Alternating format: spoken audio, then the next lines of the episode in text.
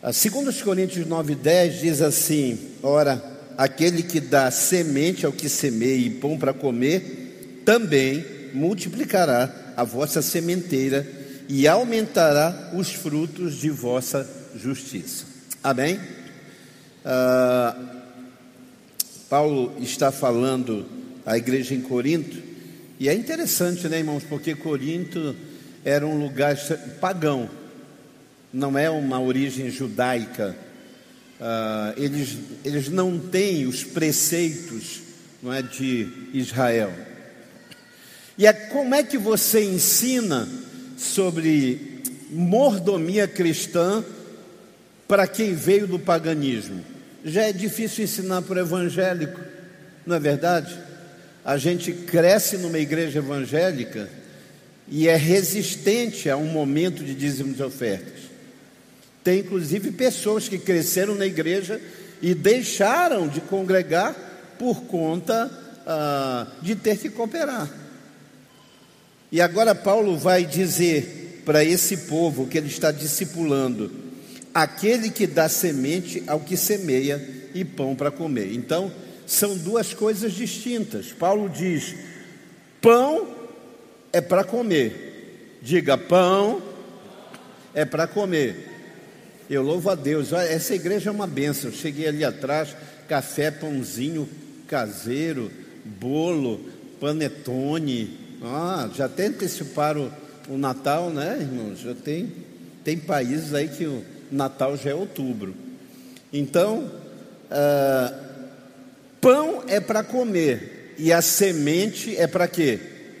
Para semear. Se eu comer uma semente, ela não vai frutificar dentro de mim. Então, há uma parte de Deus que é para minha provisão e há uma parte que Deus me dá que é semeadura, que é para eu semear. Assim como eu não posso pegar o pão e enterrar, achar que vai nascer ali trigo, eu não posso pegar a semente e comer achando que vai germinar e frutificar. Então, Paulo está falando o que? De provisão e de semeadura. E ele diz: aquele que dá semente é o que semeia. Eu, eu nunca acreditei que Deus tira de nós alguma coisa. Todas as vezes que nós fazemos um propósito com Deus, de abençoar alguém, de abençoar uma causa, de abençoar um propósito, eu acredito sempre que Deus é quem dá. Nós tivemos aqui há muitos anos atrás, não está mais, mas esse testemunho é público e notório. Ah, nossa irmã Mila, lembra o sobrenome, Pastor Tiago? Mila? Mila Leite, isso. Irmã Mila. Um dia nós estávamos no começo de reviver, estávamos precisando adquirir o, o prédio, e aí ela nova na fé. Quando nós falamos da necessidade, e deixa eu explicar aqui para você que está aqui e você que está onde estiver e quando estiver. Reviver não tem o costume de barganhar com Deus, nós não cooperamos ah, esperando algo em troca, pelo contrário, a gente coopera porque Ele já nos deu. Amém, gente? Esse é o nosso princípio. E aí ela ouviu da necessidade e ela fez um, um propósito, não é? Que era um propósito assim, alto para aquela época. Eu lembro que foram mil reais. E ela disse: Meu Deus, eh, eu ganho, legal, mas você sabe que quanto mais você ganha, maior é o teu padrão de vida. E naquele momento, eh, mil reais iam fazer diferença. Mas ela acreditou que Deus não tira nada de ninguém. Deus acrescenta semente para você semear. Amém? É o que está na palavra. E aí ela fez um propósito para a aquisição do nosso prédio. Um dia uma amiga ligou para ela, ela trabalhava no INSS, e espero que ela esteja ouvindo ou ouça né, e veja esse testemunho, porque é um legado dela, parte do que ela fez está aqui. E uma amiga ligou e disse assim: Amiga, vem tomar um café comigo. Aí ela foi tomar um café, muito amigas. E essa amiga tinha bastante posses. E elas eram muito amigas. E ela falou assim: ah, depois do café, eu quero te dar um presente. E ela pegou e deu um envelope. Era um envelope daqueles pardos, né? E ela disse assim: Mas eu só quero que você abra quando você estiver no carro ou quando chegar em casa. Poxa, legal. Tomou café, terminou, despediu, entrou no carro, mas não deu para chegar em casa. Não sei quantos de vocês são curiosos assim, é? E ela pegou e no carro ela abriu o envelope. Irmãos, não é comum. Né, é, entenda comigo. Você acha que é comum a gente dar de presente para um amigo dinheiro? Não. A gente dá perfume, a gente dá um monte de coisa. Não é? Mas dinheiro em espécie, alguém te chamar e dizer assim, Mário, Priscila, vem tomar um café comigo, não é? Em nome de Jesus, que alguém faça isso. E de repente, dá um envelope na sua mão sem nada. A pessoa não era cristã, a pessoa não era aniversário, não era nada. Ela disse assim: Eu senti o desejo no meu coração de te dar um presente. Quando ela abriu, não é? É, não era 999 e nem era 1001. Era exatamente o valor do propósito que ela tinha feito. Amém? Ela contou isso tão espantada, não é? E isso só ratifica o que a gente tem dito. Ele dá semente para você semear. Não sai da sua provisão. É o que eu creio que Deus não vai pedir da tua conta de luz, que Deus não vai te pedir. É, eu peguei um, um, dia desse um, um Uber e, e, o rapaz estava dizendo: ah, Eu estou indo lá na sua igreja e tal, estou voltando. E ele disse: Eu fui obreiro de uma igreja e a igreja me forçou. Eu vendi uma casa e dei. Nem tive resposta e nem tenho casa. Irmãos, eu queria me enterrar, porque a Bíblia é muito clara. Nós somos todos de um corpo, e quando alguém faz isso, dói-me, dói em você, amém? Eu estar com alguém que não tinha casa, dizendo, em nome de Deus, tomar a minha casa. Não é isso. Diga assim: não é isso. Diga, não é a mensagem do Evangelho. Mensagem do Evangelho é: Ele vai dar semente para você, amém? O que é para comer é para comer, o que é para semear é para semear. O errado é quando você come o que é para semear, aí complica. Então, nós estamos fazendo isso e, e domingo passado nós já falamos, nós estamos num propósito de acelerar, nós precisamos sair daqui. A Casa da Cidade, eh, de quem somos um dos mantenedores, é um projeto de reviver. Deus colocou no coração de homens idôneos, profissionais que estão gerindo a Casa da Cidade, os nossos projetos sociais.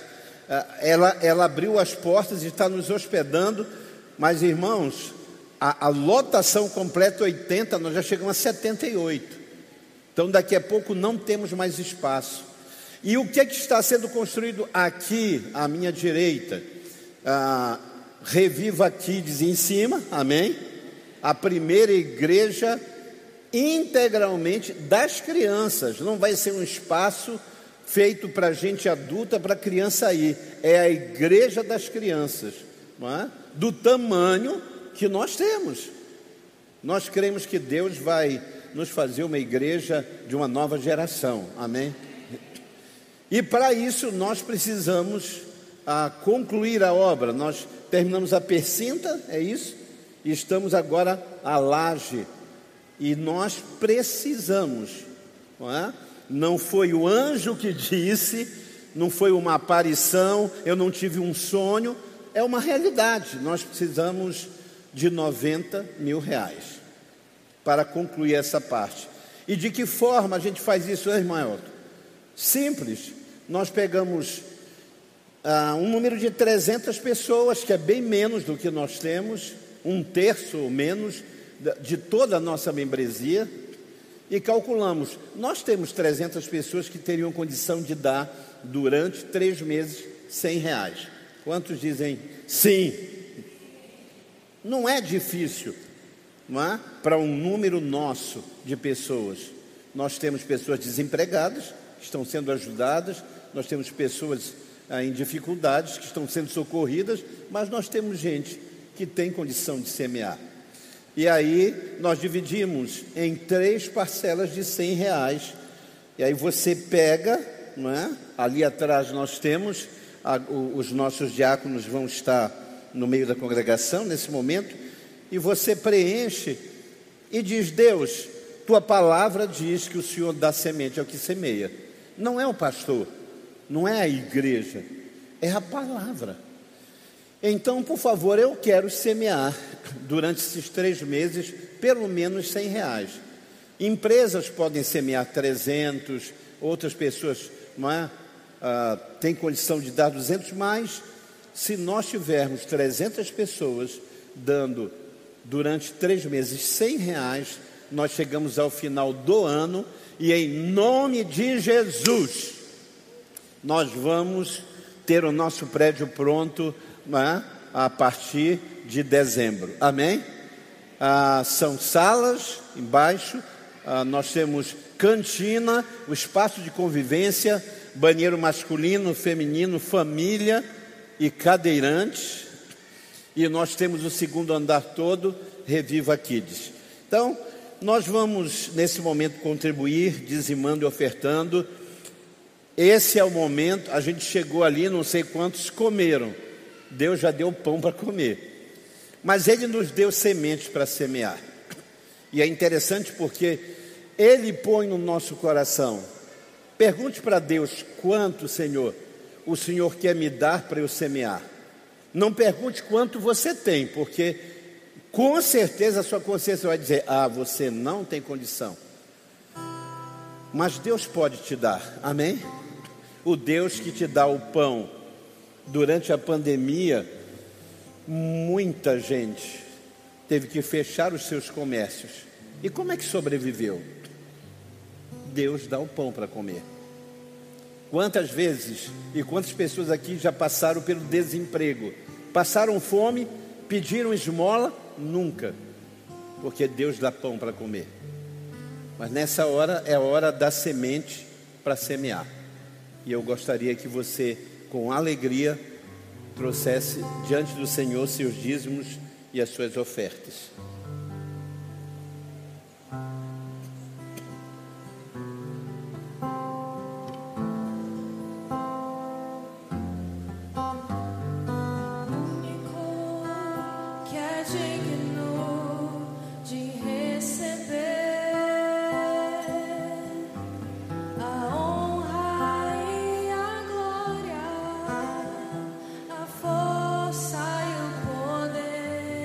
Você pode adorar junto. O Rei eterno, imortal, invisível, mais real, a Ele ministramos o louvor. Cante reviver ao único que é digno, ao único que é digno.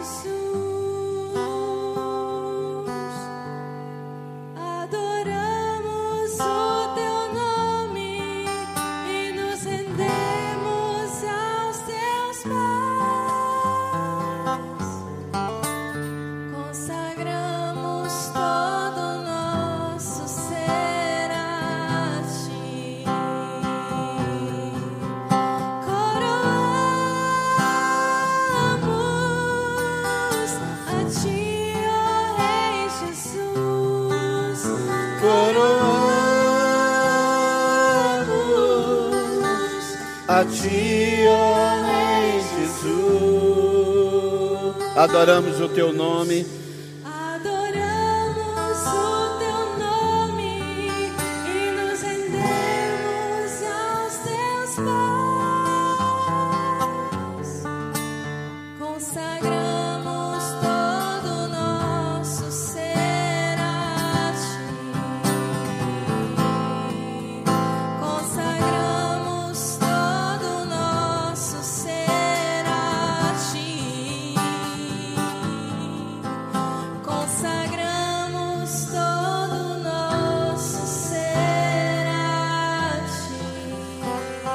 É certo que você não vai conseguir semear se ele não te der a semente. Então, levante assim as suas mãos. Vamos pedir. Diga para Deus: dá-me a semente. Eu tenho um coração generoso para semear. Me permita semear, Senhor. Ó Deus, nós dependemos de Ti. Viver no Teu reino implica em depender. Nós não temos semente que venha de outro lugar. O mundo jaz no maligno. O mundo não nos favorece. Tudo do teu povo é com tanta luta e é tanta dificuldade. Nadamos contra o curso desse mundo. Mas tu és o Deus que dá semente a que semeia. Então, abençoa-nos. Por Cristo Jesus nós te pedimos. Diga amém. Dê um aplauso ao Senhor. Os nossos diáconos vão estar recebendo.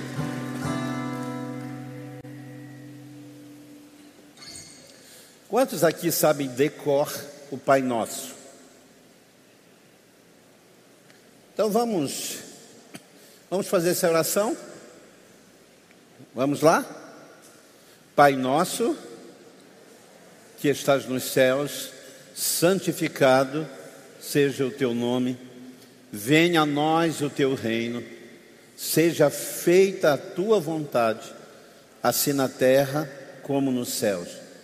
O pão nosso de cada dia dá-nos hoje, e perdoa as nossas dívidas, assim como nós perdoamos aos nossos devedores. E não nos deixeis cair em tentação, mas livrai-nos do mal, porque teu é o reino, o poder e a glória para sempre. Amém. O Pai Nosso, ele não é uma oração para a gente só repetir, eles são princípios para orar. Anote isso. O Pai Nosso não é uma oração só para se repetir. Ele não pode se tornar só uma vã repetição. Ele tem os princípios para orar. Deu para entender? Então, o, o Abraão Davi, né? A gente dizia assim: Abraão, ore por favor no almoço. Ele, Pai nosso que está no céu, santificado seja o teu nome. Lá pela décima vez, a décima refeição, aí o Abraão e o Arrai disse assim: Mano, pelo amor de Deus. E hoje ele ora. E ele agradece no momento da oração, baseado em que? Nos princípios. Então nós não precisamos ficar, ai, pastor, é pecado, vai virar reza. Não. Mas Deus nos deu os princípios para que a gente possa falar o que está sentindo. Amém? Então, o Pai Nosso é princípios da nossa relação com Deus para que a gente possa relacionar com Ele. Amém? Então vamos lá. Quais são as revelações ah, do Pai Nosso? O que, que a gente aprende com o Pai Nosso que faz diferença para a nossa vida?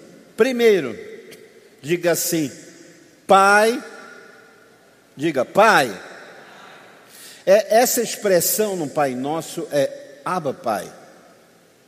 Alguns traduzem como paizinho, mas eu gosto mais ah, da interpretação de que não é o, o Abba Pai, ele é uma expressão de uma criança que não sabe falar. E quando a gente não sabe falar, a palavra pai não sai, paizinho. Eu nunca vi um bebê dizendo paizinho.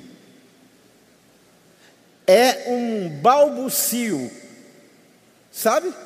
É. É, eu não sei nem como me expressar, mas eu te reconheço como meu pai. Isso é interessante, né? A criança consegue distinguir no meio da multidão quem é o pai. Não é verdade? Você pega aqui o seu bebê, quem tem bebezinho aqui pequeno? Pega o seu bebê, né, Glauber? E põe no meio de um monte de homens. Ele vai olhar para todo mundo, de repente ele vai dizer: ah, ah, ele sabe, ele não sabe chamar, mas ele sabe quem é o Pai. Então, essa é uma expressão que Jesus nos ensinou. Pai. Mas isso é assustador. Porque o judeu não entende uma relação com Deus paterna. Não entende. A figura paterna, é? no contexto deles, está muito aquém do, de quem é Deus. Ele é Elohim, ele é o Deus Criador, ele é Yahvé, ele é, sabe, o Senhor de todas as coisas, é o Criador. Então, que intimidade é essa? Até nós, quando alguém está orando do nosso lado e diz assim, pô, Jesus, ó, ó, paizinho, aí a gente olha e diz assim, nossa, não é? Que falta de respeito, porque a gente é ensinado que para orar, principalmente, tem que fechar os olhos. e aí, às vezes, eu não entendo. Por exemplo, tem orações que são resultado de contemplação. Como é que eu vou chegar num lugar bonito na frente do Amazonas, o maior rio do mundo, e eu vou louvar a Deus pelo Amazonas? E aí eu fecho os olhos. Eu preciso estar de olhos abertos e dizer: Quão grande és tu, amém? Eu preciso visualizar, mas aí a gente aprende a fechar os olhos, a se encolher e ficar com medo. Eu não sei quantos de vocês, mas eu cresci e o meu lar é, era um lar muito rigoroso e eu aprendi que Deus era bravo e que trovão e raio era Deus. Olha? Se a gente tinha alguma pendência espiritual na hora do trovão e do raio, a gente reconciliava rapidinho. Porque é a forma que nós aprendemos. Agora vem Jesus e diz: Paizinho, pá. Como é que o judeu vai aceitar? Irmão, deixa eu dizer uma coisa. Eu ouvi isso do reverendo Caio Fábio há muitos anos atrás, acho que cerca de 30 anos atrás. Nós estávamos né, em Belém e, e ele disse o seguinte: a gente julga o judeu por ter crucificado Jesus e não acreditar nele. Mas os judeus têm cultura milenar. E olha o que ele disse: nós, igreja evangélica no Brasil, conhecemos a história, Jesus já veio, ressuscitou, andou 40 dias entre os homens, foi visto, é provado na história, e eu e você negamos ele, sim ou não? Quantas vezes nós já negamos Jesus? Eu, na época de escola, não é? eu tinha, eu tinha o maior medo de expressar a minha fé. Às vezes eu dizia para os meus amigos no passeio da turma: Nossa, que céu maravilhoso! Olha, que pôr do sol! Olha meu evangelismo, que pôr do sol fantástico! Ainda dizem que Deus não existe. Aí eles viraram e diziam assim: Você é crente? Aí eu. Ah. E a gente ficava apavorado. Como é que uma cultura milenar como o judeu vai olhar um sujeito de 30 anos debaixo de uma árvore dizendo, Eu sou o que haveria de vir, vai dizer, Oh, é você. Não é tão fácil. Então Jesus diz: Então orareis assim, Paizinho, ah, Abba. Mas ele não diz só isso e não quebra só um paradigma da cultura, da tradição, mas ele diz que esse Pai é nosso. E como é que um judeu vai aceitar que Deus está para além das fronteiras deles? Quando, quando ah, ah, o apóstolo Pedro vai à, à, casa de Simão Curtidor, vai à casa de Cornélio e prega para ele, e todos creem, todos ali se convertem, são cheios do Espírito Santo, amém? E aí a Bíblia diz que ele tem que passar pelo concílio dos apóstolos, e ele entra e dizem: Como é que você entra na casa de um judeu? Deixa eu fazer um parêntese aqui, me ajudem a voltar. Nós saímos para levar cesta básica e nós criamos um grupo para construir e reconstruir casas que estavam caindo. Aí foi engenheiro, foi arquiteto, empresário e nós fomos lá. Uma casa que nós ajudamos, ela estava de lado assim, quase caindo ah, numa região de ressaca. Aí dissemos: Olha, Deus colocou no nosso coração Aí a pessoa disse: então entre. Quando a gente entrou, o que, que tem na sala? Um congá. Era, era a casa de pessoas de uma religião afro. Eu tenho certeza absoluta de que muito evangélico diria: no sangue de Jesus tem poder. E ia embora.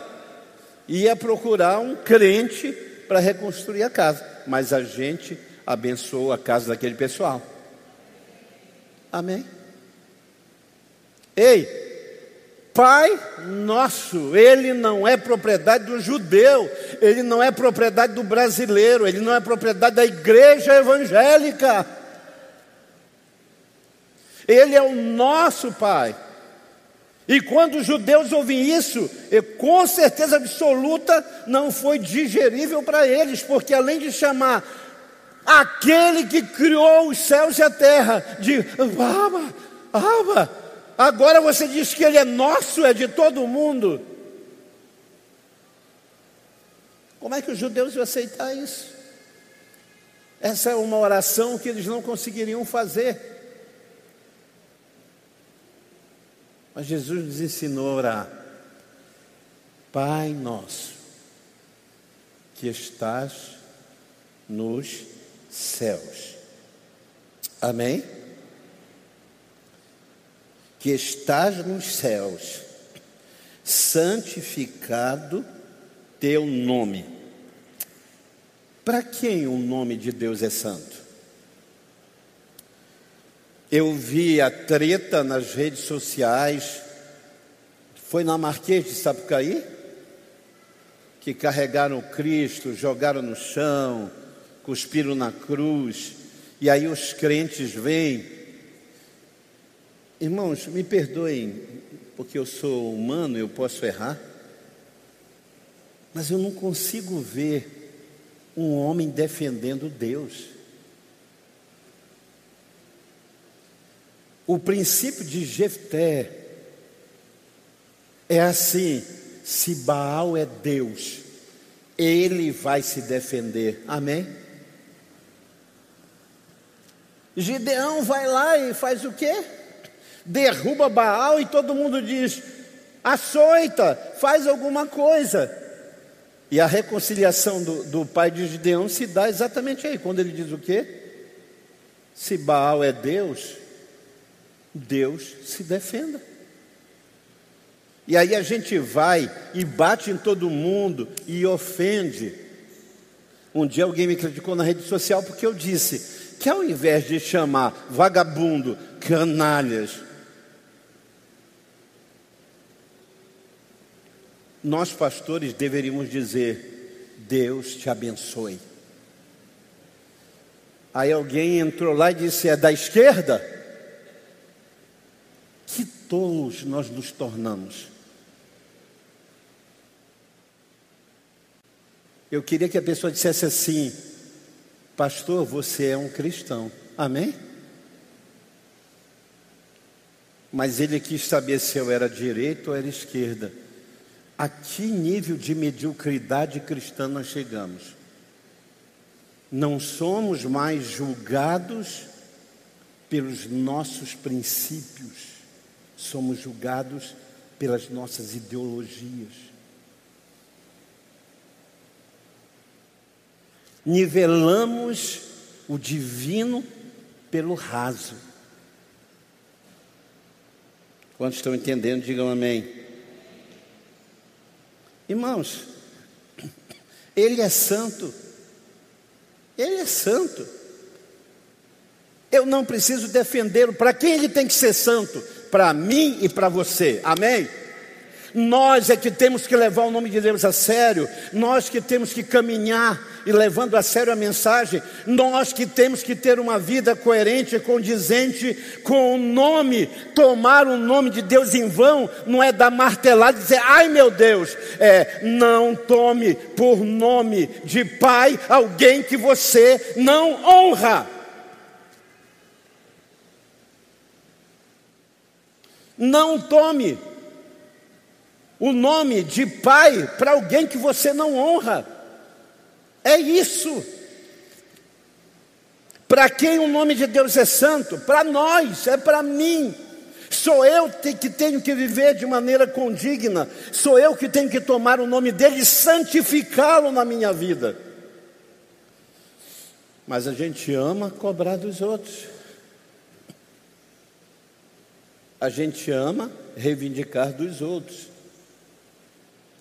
Quantos estão entendendo? Amém?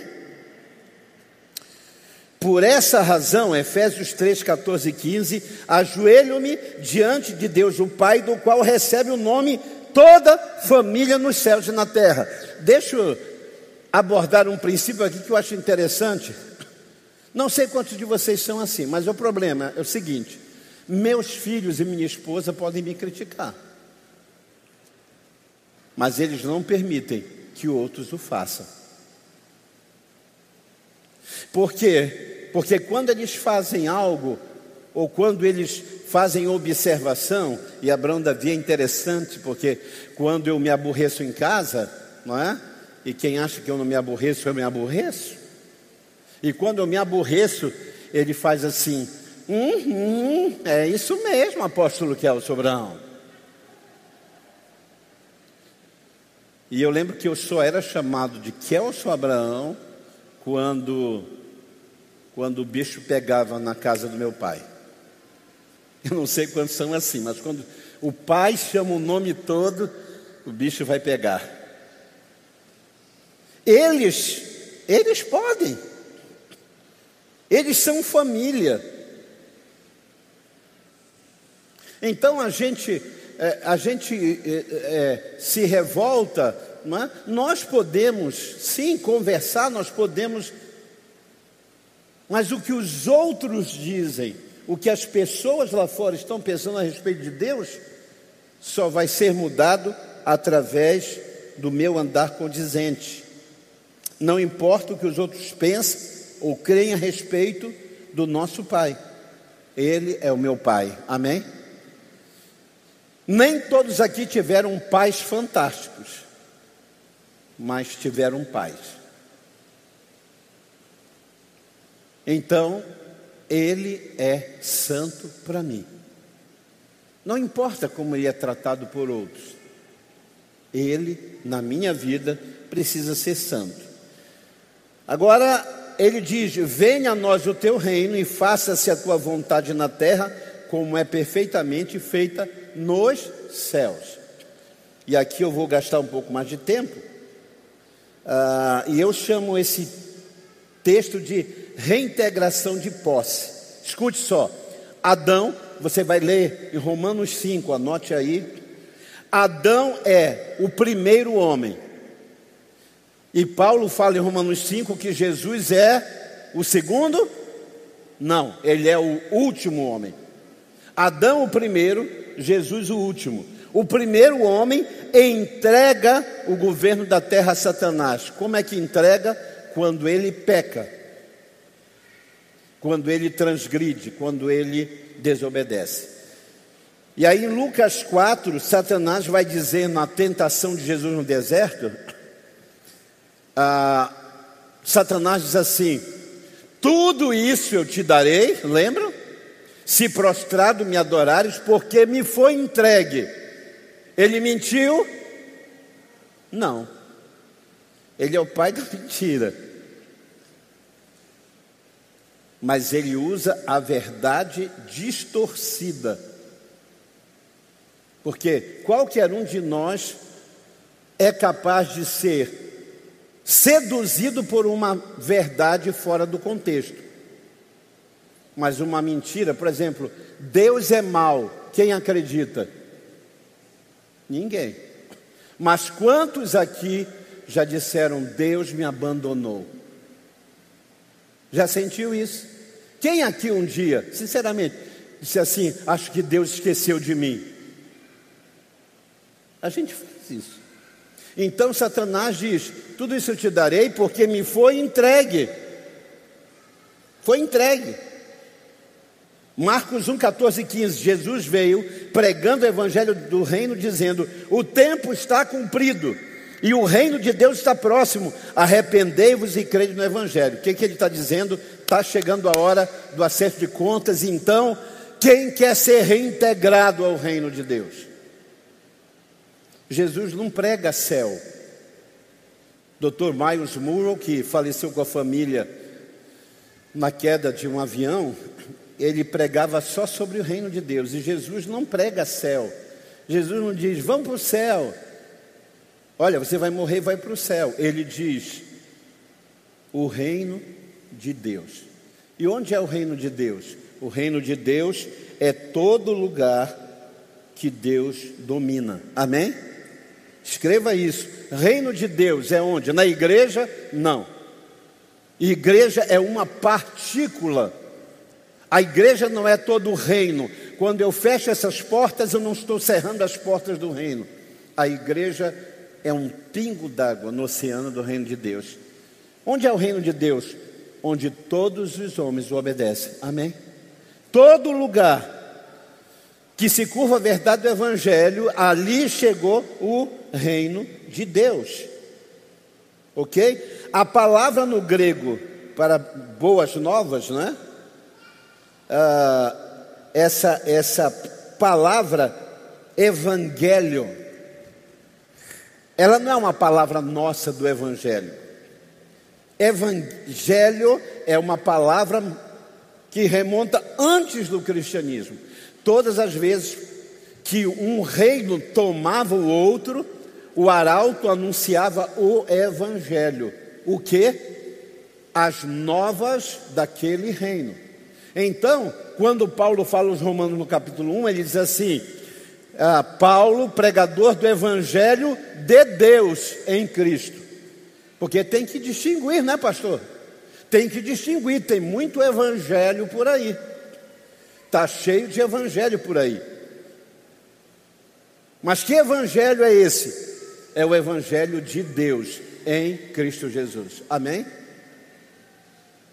Está dando para entender? Então, Roma tomava uma posse, um reino, entravam os arautos anunciando o quê? O evangelho de Roma. Então, essa palavra boas novas, não é? ela não é, é uma posse nossa, ela não faz parte do vernáculo evangeliquez. O que Paulo está dizendo é que há uma retomada do governo de Deus para com os homens.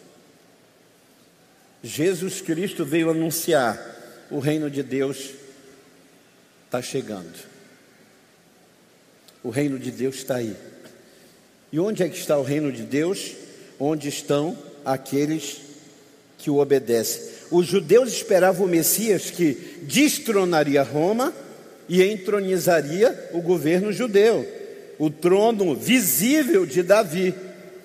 Mas quando Jesus quiseram fazê-lo rei, ele entrou no barquinho e passou para o outro lado. Porque Jesus não veio instituir um novo reino, ele veio trazer o reino de Deus, o domínio de Deus de volta. Amém? A mensagem do reino é: Deus quer governar com justiça, paz e equidade a sua vida. Quantos aqui gostariam de ter um governo no Amapá de justiça, paz e equidade? Digam amém. Não seria maravilhoso, irmãos? Você já imaginou Jesus reinando sobre o Amapá? Mas a única forma de a gente ver esse país mudar é que venha o teu reino. Amém? Que venha o teu reino sobre os presidentes do Brasil, que venha o reino sobre os, os ministros do STF, que venha o reino sobre o Congresso, sobre a Câmara, que venha o reino do Senhor sobre o governo Amapá, sobre a prefeitura, que venha o seu reino. Venha o seu reino. O reino não é um lugar, mas todo lugar onde Deus domina. Anote isso. Essa veio fresquinha do trono. O reino não é um lugar, não é apenas um lugar. Escute, ontem nós abrimos as portas aqui, não é? Ah, para um, um, trabalho social que foi solicitado à nossa diretoria. É? Então, eu, pastor Lucas, presbítero Antônio Júnior, ah, nosso presbítero Alexandre, presbítera Cátia Simônio, achamos que era algo que nós poderíamos fazer e ceder. Só que nós esperávamos aí umas 20, 30 crianças, adolescentes, e aí cedemos essa parte daqui Uh, porque nós entendemos que a igreja há coisas que, que condizem, que são afins, e a obra social. Meu irmão, 450 pessoas se inscreveram. E aqui eu aproveito para pedir perdão de público à igreja e a quem nos ouve, porque nós pregamos que não haja aglomeração. E é impossível, irmãos. Tinha aqui mais ou menos umas 50 pessoas, 100, e do lado de fora uma multidão. Foi assim. E aí, tinha alguém sentado aqui, e eu pedi à pessoa e disse: Olha, esse é um lugar aqui que tem muitas coisas valiosas, caras. Não permita que ninguém encoste, que as crianças subam, os adolescentes. Aí depois eu fiquei pensando o seguinte: por que, que aqui dentro, para nós, é mais santo que lá fora? Por que, que a sua casa pode ter palavrão? Porque as nossas crianças aqui do lado estão nos denunciando, dizendo papai e mamãe xingam. Se alguém faz isso aqui dentro, você vai dizer: seja anátema. Um jovenzinho sentou aqui e eu me senti ofendido. Mas não pode ser mais santo o templo, porque aqui não está todo o reino de Deus. Sua empresa não pode fazer o que quer, não pode rolar tudo.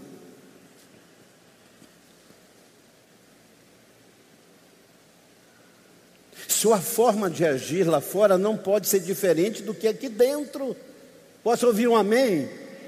O reino de Deus não é esse lugar, é esse lugar e todo lugar onde você pisa, onde você vive, onde você dorme.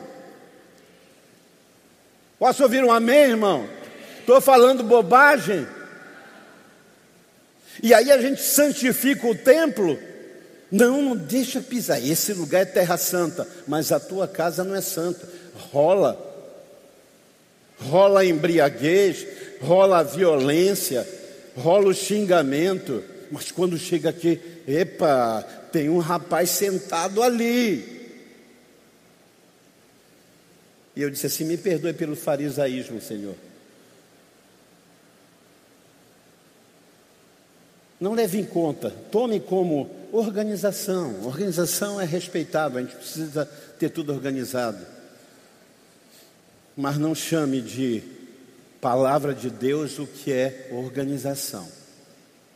Nem toda organização faz parte do reino de Deus. Amém? Glória a Deus. Eu disse que eu faria isso de púlpito, porque graças a Deus temos uma igreja madura e que ouve e entende. O domingo é apenas um desses dias do reino. Eu cresci ouvindo um quarteto quem tem a minha idade aqui, assim, 30. Quem é cinquentão como eu, ah, ouviu Arautos do Rei cantando: Domingueiro nunca queira ser. No domingo ele é santarrão, mas na segunda, terça, quarta, quinta, sexta e sábado não é santo, não. Então, nós resumimos o reino de Deus ao templo e ao dia. Domingo e igreja, nós somos as melhores pessoas do mundo.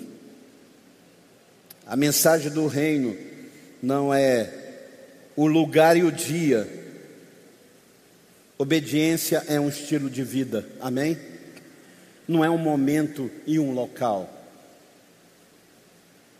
É, é, a mesma coisa, queridos. Ontem nós tivemos aqui, enquanto tínhamos aqui o trabalho social, nós tínhamos ali à esquerda, na Casa da Cidade, palestra Pais para os seus filhos. Irmão, se você não ensina o seu filho a comer em casa, não espere que ele dê um show no restaurante, que ele seja o máximo no restaurante.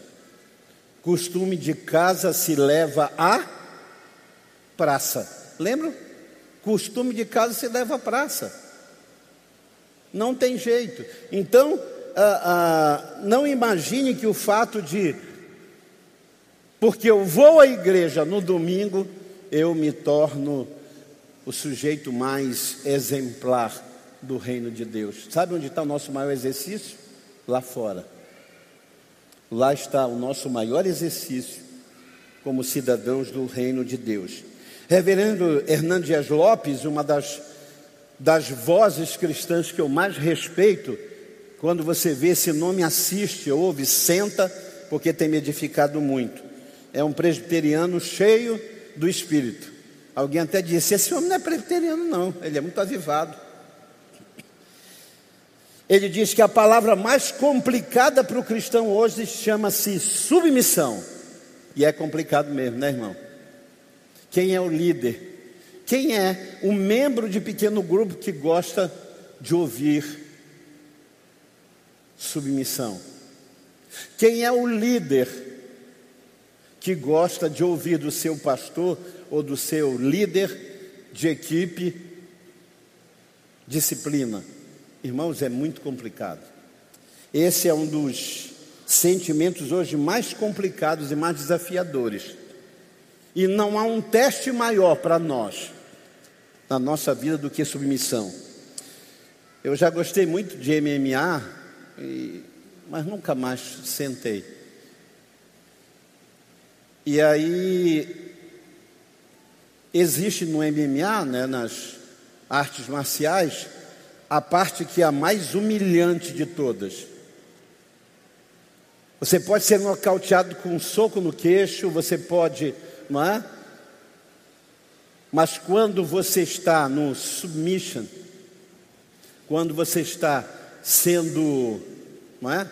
Submetido, e quando diz assim, perdeu por submissão, você está, por exemplo, ali no mata-leão, e aí você tem que bater. E quando você tem que bater, eu conheço gente que desmaia, perde o, o fôlego, para não bater e dizer: eu me submeto. É a doutrina mais complicada hoje. Você só segue, hoje em dia é assim, eu só vou com essa igreja ou esse pastor até onde não precisa se submeter. Porque na hora que ele é, quiser, que é isso? É, eu sou dono de mim, ninguém paga minhas contas.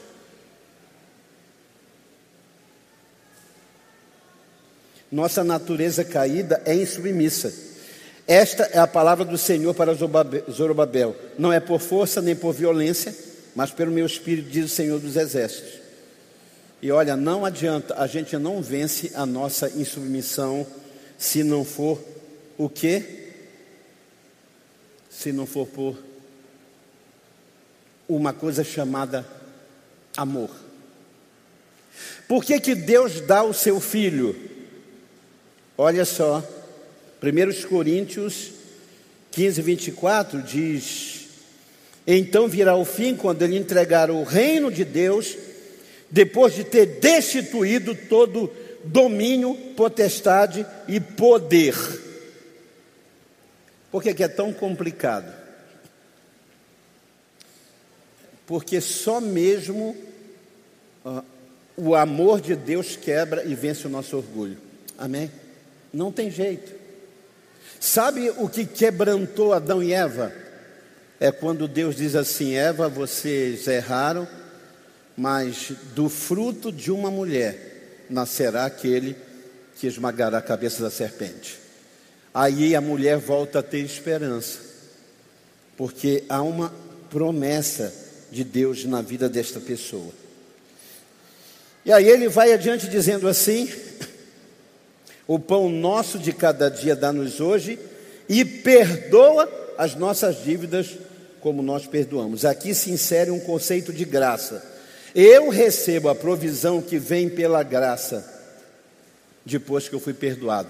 Tudo que eu recebo de Deus advém da graça que perdoa. Amém? E aí eu quero encerrar essa manhã perguntando o seguinte: por que, que é difícil perdoar? Eu tinha muita dificuldade de perdoar. Eu acho que o primeiro sinal de conversão na minha vida foi conseguir perdoar. Eu não perdoava. Eu era vingativo. Eu dizia que vingança é um prato que se come frio. Podia passar o tempo que passasse. Eu fui muito, e eu me considerava muito injustiçado na minha adolescência. Meus pais separaram, eu morei na casa de outras pessoas, e, e, e eu sei o, o que é você passar na sua infância adolescência humilhação. Eu sei exatamente isso. E, e, e, o meu livro de cabeceira, irmãos, era O Conde de Monte Cristo. Já leram? O Conde Monte Cristo é a história de um homem injustiçado que acha um tesouro, fica muito rico e volta para se vingar de todo mundo. Esse era o meu sonho de vida. Quando eu fui perdoado, quando eu tive um encontro com Cristo, e deixa dizer, eu não me encontrei com Cristo no templo, na igreja, pregação cruzada evangelística, eu encontrei com Cristo só eu e ele numa rua. Quando eu estava desistindo de viver, um adolescente. Você pensa que vontade de morrer é um negócio de hoje? E aí foi quando o Senhor me encontrou. E aí eu fui tão constrangido pelo seu amor. Por isso que Jesus diz para a mulher que está aos seus pés: Deixa ela. Quem muito foi perdoado é porque muito ama. Deixa ela. Vocês não sabem o que é isso. Vocês não sabem o que é. Sabe, irmãos, hoje, hoje quando a gente fala do Evangelho, a pessoa diz: Ah, eu quero. Pode orar. Parece até que uma brincadeira, né? A gente quer, ora aí. Se a gente soubesse o quanto foi perdoado, Imagina você estar tá perdendo, vou aqui ser drástico, está perdendo a tua casa atrasada da Caixa Econômica. E aí tu chega lá para entregar a casa tua e dos teus filhos e você sabe que você vai para a rua porque você não tem ninguém e nem nada. E quando você chega lá no dia do leilão, alguém compra a tua casa. E aí você diz, a criança diz, mamãe, olha lá, nossa casa está indo embora com aquela pessoa. E a pessoa chega e diz, comprei com meu esforço para entregar para você. O que, que você sentiria? Você diria assim, de boa, legal, valeu, cara. Quantos aqui, sinceramente, se quebrantariam? Digam amém. Você diria, mas, mas eu nem conheço você. Eu nem sei quem você é. O que, que você veio aqui comprar uma casa e me devolver? Eu não mereço. Duas coisas quem tem dificuldade de perdoar é porque não entendeu quanto foi perdoado. As pessoas às vezes dizem assim: Pastor, o senhor vai perdoar aquela pessoa? Te feriu, te acusou, falou mal de você. Sabe uma das bênçãos na minha vida que eu vou carregar para a eternidade? É que todas as pessoas que um dia me feriram, todas ainda não, mas 95% hoje caminham comigo. Amém? Teve alguém que eu caminhei uma vida toda com essa pessoa. E quando ele estava morrendo, ele disse para uns amigos em comum: Diz para aquele cara que eu vou partir, mas eu amo ele. Quer coisa melhor do que isso? Sabe por quê? Porque eu aprendi a não revidar. Porque eu aprendi a não pagar mal com mal. E isso às vezes é um escândalo, gente. Dá pelo menos uma, deixa que o resto a gente dá. Quantas pessoas já não me disseram isso? Quanta gente já não disse, corta a cabeça desse líder logo? Primeiro, eu não tenho liderados. Nesse ministério, todos são meus irmãos. São os meus irmãos, comprados pelo mesmo sangue, filhos do mesmo Pai. Eu não posso matar os meus irmãos. Ah, mas ele saiu, não é mais da sua congregação. Quanta gente chegou em reviver dizendo, pastor, ora por mim porque meu pastor me amaldiçoou porque eu não sou mais de lá. Se um pastor faz isso, é porque o reino é dele. E se o reino é dele, não é de Deus. Porque no reino de Deus, uma palavra e uma língua que abençoa não amaldiçoa. Amém? perdoa as minhas dívidas. Quem não perdoa não sabe o quanto foi perdoado. E em segundo lugar, não sabe o quanto é amado. Que a maioria das nossas brigas, a maioria dos nossos atritos relacionais tem a ver com o quê? Com aceitação. Se eu sou aceito, eu não brigo. Mas o dia que Miriam Vanessa disser algo que eu não aceito, não é mais minha amiga. Tem gente que tem um caderninho só de ex-amigos. Eu conheço uma pessoa que a gente andava de carro e dizia assim: Olha, aqui moravam os meus ex-amigos. Aonde a gente passava, dizia assim: Aqui moram meus ex-amigos. Saudade dos meus ex-amigos. Quero orar com você nessa manhã. Amém? Você pode colocar-se de pé para a gente orar? Perdoa as nossas dívidas, assim como nós perdoamos